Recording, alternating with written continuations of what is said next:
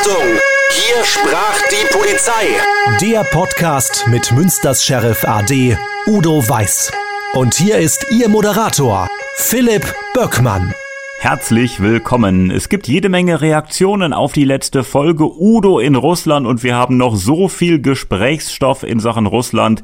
Deshalb gibt es an dieser Stelle ein Udo-Spezial. Udo Weiß ist zu Hause in Münster-Hiltrup. Hallo Udo. Hallo Philipp. Es gab eine Kooperation zwischen der russischen und der deutschen Polizei. Von wann bis wann warst du dabei? Ja, ich war insgesamt 17 Jahre dabei und das äh, fing an äh, zu Beginn der 90er Jahre, zog sich dann bis in die Mitte 2000 hinein und gestaltete sich immer so, dass wir dann einmal im Jahr drüben waren und die Kooperation für das Folgejahr immer besprochen haben und dann kamen die Delegationen immer zu uns dann zu Gast.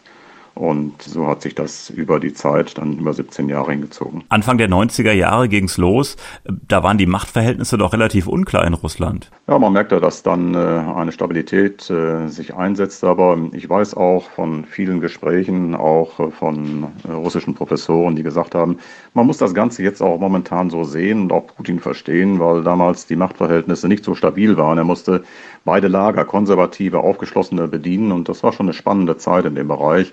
Und wenn man so ein paar Hintergrundinformationen hatte, konnte man das ein oder andere auch bewerten. Aber es war zumindest damals bei den Kollegen auch der ehrliche Wille, da viel aufzuziehen. Und da hat man von uns auch einige wirklich demokratische Ansätze versucht äh, hineinzubringen.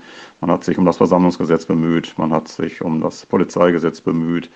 Und äh, das waren die ersten Versuche, auch wenn das heute vielleicht äh, anders scheinen mag, so war das damals ein wirklich ehrliches Bemühen. Das war ja so ein richtiger Austausch. Das heißt, ihr wart in Russland, äh, die Russen waren in Deutschland, in Münster. Ähm, als die russische Delegation in Münster war, waren da auch die Partnerinnen und Partner mit dabei? Nein, die waren natürlich nicht mit dabei. Das ist ja eine, da ein dienstlicher Austausch und ähm, das geht natürlich nicht nur ist es natürlich so, dass äh, eine solche Kooperation auch von der ganzen Familie getragen werden muss. Und die auswärtigen Gäste, die möchten dann natürlich auch ganz gerne wissen, wie lebt man? Wie lebt so ein Polizeibeamter dann auch im privaten Bereich? Und äh, die muss man dann auch zu Hause einladen. Und das ist dann auch immer erfolgt. Und da hat die ganze Familie, meine Frau, mein Sohn, das immer mitgetragen das war schon äh, erlebnisreich, auch für meine Familie. Ging es denn auch mal zum Einkaufen? Ja, also gerade zu Beginn war es so, dass es äh, für ähm, die russischen Kollegen ein begehrtes Mitbringsel gab.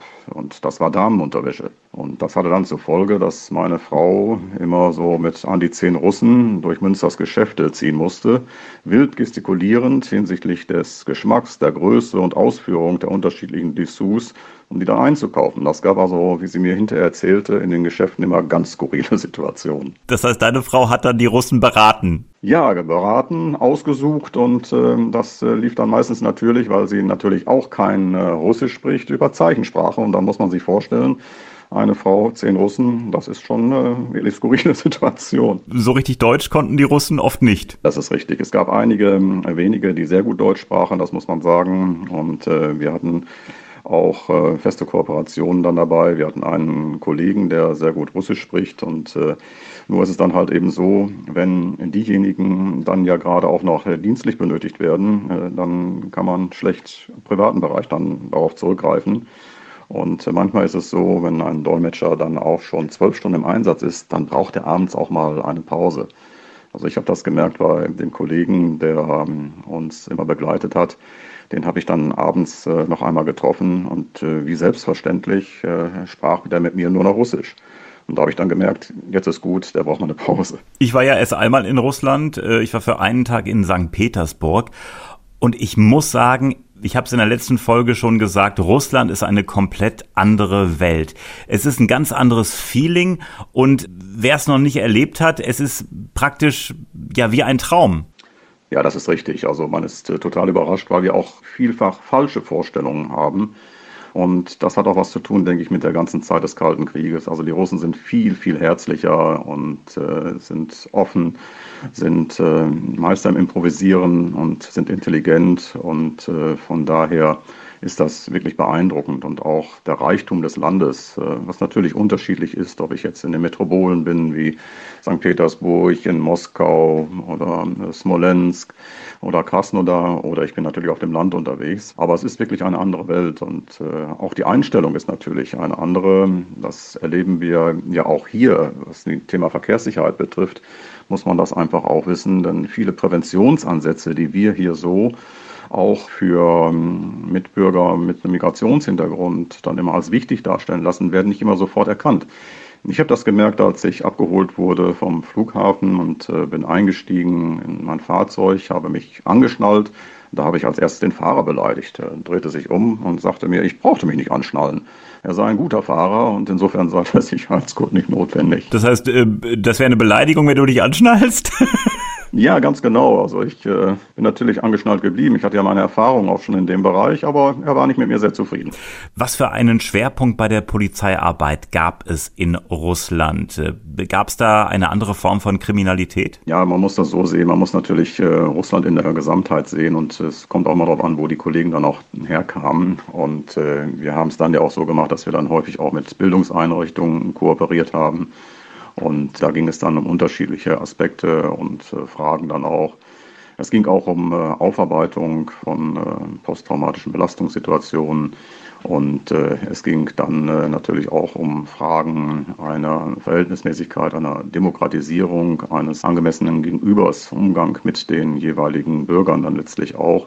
Und das waren so die Themenschwerpunkte und dann auch die Zielrichtung bis hin zu Fragen, wie ist es äh, bei gewalttätigen Auseinandersetzungen mit Hooligans im Fußballbereich. Also da wurden ganz unterschiedliche Themen, die dann auch gerade aktuell waren und das hat man dann ja auch festgelegt, immer miteinander erörtert. Aber es gibt ja schon Schnittstellen. Ich meine, da wird es ja auch Wohnungseinbrüche geben, da wird es Verkehrsunfälle geben. Also alles, was wir hier auch haben. Ja, natürlich. Also die Polizei ist ja für den Bürger, für die Gesellschaft da. Und äh, die Gesellschaften haben zwar unterschiedliche ähm, Kulturen und äh, sie haben auch unterschiedliche Rahmenbedingungen, aber das, was Polizeiarbeit ausmacht, ist im Grunde genommen in jeder Gesellschaft identisch, unterschiedlich ausgeprägt. Und insofern gibt es natürlich vergleichbare Probleme bis hin zur Jugendkriminalität. Also wir haben einmal in Jugendheimen uns ausgetauscht und äh, diese besucht auch. Wie hat man versucht, dann ähm, junge Kriminelle dann auch ähm, wieder auf den richtigen Pfad zu bringen? Und es geht äh, um organisierte Kriminalität, äh, es geht um äh, verstricktes mafioses Verhalten in dem Bereich. Und ähm, das sind also Probleme bis hin zum Verkehrsunfallgeschehen, die in vielen Bereichen natürlich völlig identisch sind. Was das Verkehrsunfallgeschehen betrifft, war das ähm, in Russland noch viel, viel gravierender. Ich erinnere mich daran noch, dass wir einmal von Moskau nach Smolensk gefahren sind und äh, wir sind auf eine autobahnähnliche Straße gefahren, noch keine zwei Kilometer. Da waren wir schon bei einem sehr schweren Verkehrsunfall. Äh, es gibt dort keine Leitplanken, es gibt dort keine Mittellinie und man rast dann teilweise völlig unkoordiniert drei-, vierspurig nebeneinander her versucht da noch zu überholen. Und da sind die Verkehrsverhältnisse, muss ich sagen, sehr, sehr spektakulär und spannend. Es gibt ja diesen Satz, die Polizei, dein Freund und Helfer.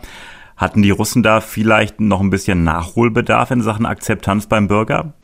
Ah, da würde ich äh, nicht so urteilen, aus dem einfachen Grunde, man muss einfach ähm, die Kultur sehen. Und ähm, es gibt auch, äh, je nachdem, in welcher sozialen Schicht man unterwegs ist, auch unterschiedliche Erwartungshaltungen. Und äh, wir können mit unserem Bild, das wir hier haben, mit unserem Verständnis, auch mit unserem Verständnis einer demokratischen Polizei nicht das genauso in Russland messen. Manchmal gilt dort auch das Prinzip der Stärke. Und äh, wenn eine Polizei nicht entschlossen auftritt, dann hat sie dort in dem Bereich schon verloren. Und äh, von daher äh, kann man das nicht so eins zu eins übertragen. Beispielsweise diese unklaren äh, Machtverhältnisse, die haben vielleicht dafür gesorgt, dass die Polizei eine ja relativ harte Linie verfolgen musste.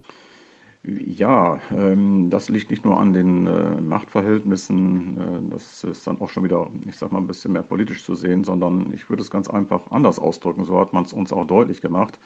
Wenn ich hier nicht hart durchgreife, dann, das ist so ein bisschen auch dieses Männlichkeitsphänomen, Stärke ist äh, Macht und Entschlossenheit, dann äh, habe ich keine äh, Möglichkeiten überhaupt, ich sag mal, ähm, ein Ansehen zu bekommen, einen Respekt zu bekommen.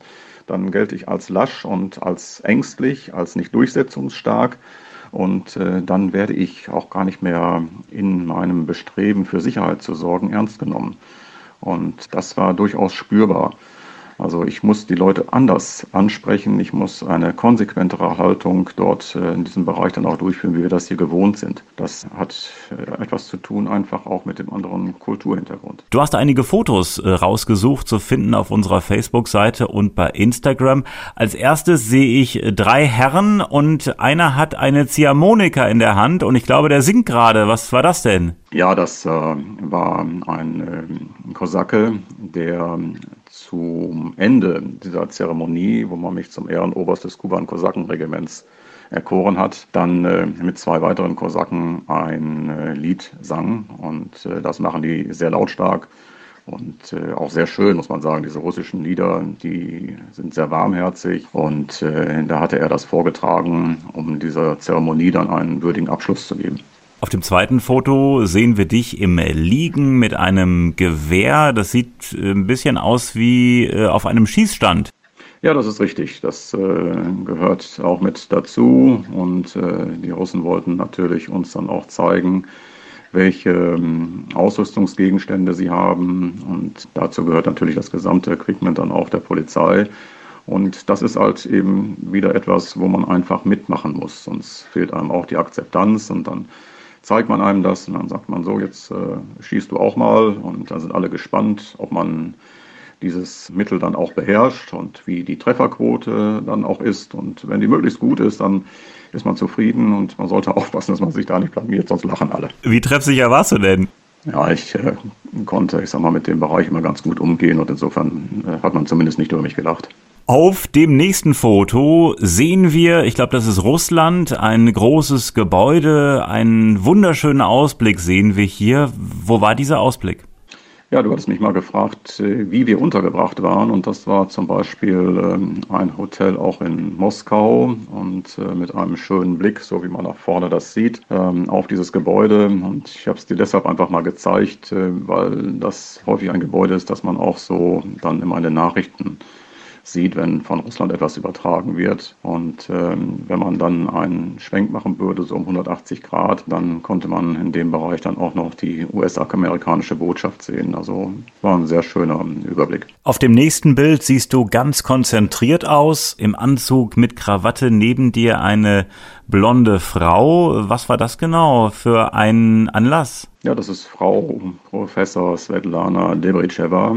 Ihre Tochter war übrigens anschließend äh, hier in Deutschland, hatte auch hier studiert in Köln und war auch hier in Münster. Und beide sprachen hervorragend äh, Deutsch und wir beide waren jetzt gerade dabei, um einen solchen Kooperationsvertrag für das nächste Jahr festzulegen, der dann anschließend von beiden Seiten unterschrieben werden muss. Auf dem nächsten Foto bist du wieder auf einem Schießstand, diesmal mit einem Mantel und einer Pistole in der Hand im Stehen. Sieht so ein bisschen aus wie Horst Schimanski früher aus dem Tatort, aber ich habe dann doch erkannt, das bist ja du. Und auf dem Foto sieht man eine Filmkamera, eine Fernsehkamera. Hat das für äh, Aufsehen gesorgt, dass ihr in Russland wart? Ja, es gab einmal auch eine Sportveranstaltung und äh, bei dieser Sportveranstaltung hatte dann auch nur ein lokaler Sender dann auch berichtet. Ähm, ansonsten waren das äh, interne Aufnahmen für die Polizei, die man in ihren internen Bereich dann hinterher verdeutlicht hat. Das war also dann mehr interne Öffentlichkeitsarbeit. Und ähm, das war das gleiche Erlebnis wie vorher dann auch beim Schießen. Da kommt immer erst die Kurzwaffe und hinterher die Langwaffe. Und bei der Langwaffe muss man schon den Mantel ausziehen. Aber das ging mit scharfer Munition. Ja, ja, natürlich, völlig klar. Das machen die Russen sowieso nur. Die haben da äh, nicht große Übungsmunition oder Platzpatronen, sondern da wird mit scharfer Munition geschossen. Auf dem nächsten Foto sehen wir einen Herrn vor einem Fahrzeug. War das der Fahrer, der ein bisschen pikiert war, weil du dich anschnallen wolltest? Ja, ganz genau. Er tat mir ja leid, aber ich sag mal, Sicherheit gilt nun immer an erster Stelle, auch dabei. Und die Straßen, äh, die Verkehrsverhältnisse in Russland sind nicht so sicher wie bei uns. Und Von daher war es mir schon wichtig, angeschnallt zu bleiben. Und er hat das nicht verstanden und fühlte sich dann in seiner Ehre ein klein wenig gekränkt. Auf dem nächsten Foto sehen wir, da muss man ganz genau hingucken. Ich glaube, ich erkenne dich in einer schwarzen Robe, in einer Uniform, mit einer Fellmütze. Also du bist ganz schwer zu erkennen. Bist du das da? Ja, ganz genau. Da sieht man, das ist dieser riesige Umhang. Ähm, also die Kosakenuniform, die besteht aus Stiefel, Hose, Bluse und einer Jacke und dann gibt es einen großen Umhang und der ist so einige Quadratmeter groß und eine entsprechende Fellmütze dann letztlich auch und äh, ich hatte dann bei der Zeremonie nur den Umhang und die Fellmütze an und äh, musste dann halt auf diesem Kosakenschwert äh, das Glas Wodka austrinken, ohne das Glas anzufassen. Und äh, da sieht man so diese Uniform. Ich habe die später mal äh, bei mir, als ich dann im Büro war, angezogen, bin über den Flur gegangen und die Mitarbeiter hatten alle gedacht, da käme Darth Vader. ähm, so sah das dann aus. Das machte schon unheimlich was her. Was ist denn mit der Uniform passiert? Hast du die zu Hause irgendwo in der Kiste? Ja, also ich bin damit nach Hause gegangen und äh, habe das dann ausgebreitet. Und als äh, gerade der Umhang, der also wirklich einige Quadratmeter dann hat, wenn man ihn ganz ausbreitet, ähm, bei uns im äh, Wohnzimmer lag, da hat meine Frau gleich gesagt, also nie kommt mir nicht hier rein. Ich hatte dann mit einem Kollegen Kontakt. Sie hatte noch eine alte Schaufensterpuppe. Und äh, dann habe ich äh, diese Schaufensterpuppe bei mir im Büro gehabt und habe die Kosakenuniform dieser Schaufensterpuppe angezogen. Da stand sie dann auch ganz gut. Bis hin zu einem Sommer. Da hatte ich abends die Fenster aufgelassen, damit es im Büro gelüftet wurde. Und wir hatten das erst gar nicht mitbekommen. Später bloß entdeckt, dass so ganz, ganz kleine, winzige Tierchen oben an der Decke waren. Den hatten wir noch keine Bedeutung beigemessen. Und äh, plötzlich äh, sagte dann noch eine Kollegin, wir müssen mal nachschauen. Und dann haben wir festgestellt, dass äh, der gesamte Umhang von ganz kleinen Motten zerfressen war. Und insofern hatten wir versucht, das noch zu retten alles ausgeschlagen, das über eine Woche beobachtet, aber wir hatten keine Chance. Also die Motten haben letztlich den Umhang und die Fellmütze aufgefressen. Was übrig geblieben ist, ist äh, dann die Jacke, die Mütze und äh, das Blouson. Auf dem letzten Foto sehen wir äh, dich äh, aussteigen aus einem Fahrzeug. Davor ist ein äh, Fahrzeug mit äh, Blaulicht. Ihr wurde da schon so ein bisschen behandelt wie Staatsgäste, oder? Ja, das ist jetzt, ich sag mal, die Delegation, die komplett dann unterwegs ist. Ich war ja nicht alleine, sondern es waren ja auch noch andere äh, Kollegen mit dabei. Und insofern hatten wir dann, das war damals ein Ford Van, und äh, mit dem wir dann gefahren sind. Das sind ja auch enorme Strecken, die man dann auch zu absolvieren hat. Einiges geht per Flugzeug, aber vieles macht man auch mit dem Fahrzeug. Und äh, die Vertreter des äh, Ministeriums aus der Russischen Föderation sind natürlich auch mitgefahren und die hatten dann immer das erste Fahrzeug und wir waren dann hinten in dem äh, Van. Und äh, so sind wir dann von dem einen zum anderen Ort gelangt. Wenn jetzt jemand sagt, Mensch, äh, Russland interessiert mich, möchte ich mal gerne sehen, hast du ein paar Tipps? Ja, auf jeden Fall muss man natürlich äh, Moskau starten, das ist gar keine Frage. Moskau ist äh, einfach das Herz und da muss man sich dann auch Zeit nehmen. Man muss sich gut vorbereiten, denn das ist etwas anderes, als wenn man meinetwegen nach London, New York fliegt. Das merkt man schon am Flughafen selbst. Es ist alles kyrillisch. man hat keine Wegweisung in Englisch oder schon gar nicht in Deutsch, selbstverständlich. Und äh, von daher ist eine gute Vorbereitung wirklich hilfreich, aber man muss dann auch sich Zeit nehmen in der Stadt gucken. Also da sind so viele sehr schöne Sehenswürdigkeiten und eine Pracht. Das ist nicht nur der Rote Platz, sondern auch in der breiteren Umgebung wenn man die Zeit hat, aber das hat man als normaler Tourist nicht, ist es natürlich auch schön, wenn man mal ein bisschen ins Umland kommt.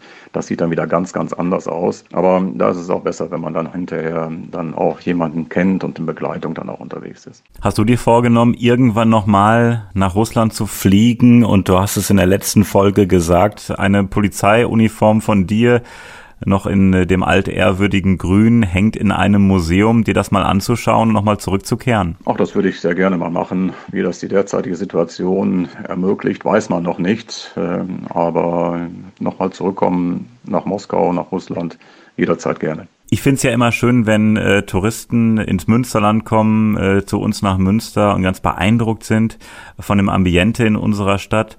Was für Feedback hast du denn von den Russen bekommen äh, in Sachen Münster? Also alle Delegationen, die wir zu Gast hatten, nicht nur aus Russland, sondern auch aus den anderen Ländern, haben wir natürlich äh, durch unsere Heimatstadt geführt. Und mit den hochkarätigen Delegationen waren wir auch dank der wirklich äh, tollen Unterstützung äh, der Stadt Münster, der Bürgermeister, die dann jeweils immer dann auch im Amt waren, äh, Münster gezeigt und sie waren alle begeistert. Äh, das war schön.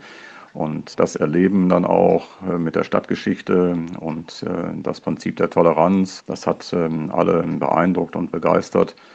Und von daher war das hinterher immer ein Muss. Und ich denke, das muss auch sein. Man muss wissen, wo war man. Und man bekommt dann natürlich auch so ein bisschen Spirit mit auch von der Bevölkerung, vom Umgang. Man muss auch mal in die eine oder andere altehrwürdige Gaststätte einkehren, um zu gucken, wie ist das dort und wie wird man dort auch aufgenommen und empfangen. Und äh, das war immer sehr, sehr erlebnisreich. Und ich glaube, da haben auch alle unsere auswärtigen Gäste auch von gezehrt. Mal abgesehen vom Austausch zwischen der russischen und der deutschen Polizei, gab es weitere Berührungspunkte mit dem Ausland, Stichwort Südafrika. Ja, also ich war damals ja am Institut hier in äh, Münster tätig und äh, gerade für den Bereich äh, Fortbildung, Beratung, Unterstützung äh, verantwortlich dort. Und insofern gab es viele Aufträge, die immer über das Ministerium dann an uns herangetragen wurden. Das Ministerium klärt ja dann immer auch äh, die Möglichkeiten, überhaupt will man das auch, auf welchem Hintergrund geschieht das. Und dann bekommt man den Auftrag dann in Form der Umsetzung. Und ich erinnere mich dann auch noch an einen sehr schönen Besuch aus äh, Südafrika. Das war die Botschafterin Frau Magugu, die bei uns zu Besuch war. Das war während der Karnevalszeit. Wir hatten dann äh, den ganzen Tag äh, bei uns getagt, hatten dann auch bei uns im Institut gegessen und am Spätnachmittag einen Besuch des Rathauses äh, vorgesehen. Das war schwierig, weil im Grunde genommen das Rathaus am Weiberfassnacht dort gesperrt war. Aber ich muss wirklich sagen, Fritz Krüger, damals Bürgermeister von Münster, hat uns in vielen Bereichen toll unterstützt, war immer kooperativ und hilfreich, hat gesagt, das machen wir möglich. Und er hatte seine beste Krawatte umgetan, kam zu uns, hat uns mit uns gegessen und war ganz stolz, zeigte sie mir, sagte, das ist natürlich auch was, eine Botschafterin aus Südafrika und ich habe deshalb meine beste Krawatte umgetan, sah auch richtig toll aus, auch die teuerste, sagte er. Und dann waren wir anschließend im Friedenssaal und sie bekam dann mit, die Botschafterin, äh, dass äh, ein großes Spektakel war. Und es war das Spektakel des Weiberfastnachtes, was dann im Rathaus auch gefeiert wurde von der Stadtverwaltung. Und da wollte sie natürlich einen Blick reinwerfen. Und äh, Frau Magu, eine sehr inspirierende stattliche Person mit sehr viel Charisma, die war in ihrer Landestracht erschienen und äh, ging dann mit äh, Bürgermeister Fritz Krüger runter und äh, hat sich das angeguckt. Anschließend kam sie wieder hoch. Ich bin bewusst nicht mitgegangen. Ich hatte Uniform an und dann äh, kann man das besser sein lassen.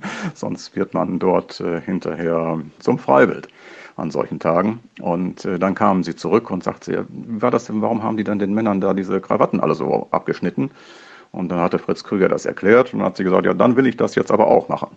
Und äh, schon war eine Schere da und sie schnitt die schönste, teuerste Krawatte von Fritz Krüger ab. Oh nein! Meine dann anschließend auch, die habe ich heute noch. Äh, ist ja ein, ein, schöner Erinnerungswert, aber das war eine dienstlich gelieferte grüne Krawatte damals. Das war nicht so dramatisch, aber Fritz Krüger tat mir richtig leid, aber er hat das alles ganz toll mitgemacht. Die gute Krawatte, hinüber war sie. So ist es. In der nächsten Folge sprechen wir über Management bei der Polizei und Udo mit Management meinen wir die obere Führungsetage. Ja, das ist richtig. Führung und Management, das gehört einfach zusammen, das ist keine Frage. Und äh, man kann es nur bildlich ein klein wenig dann halt eben unterscheiden.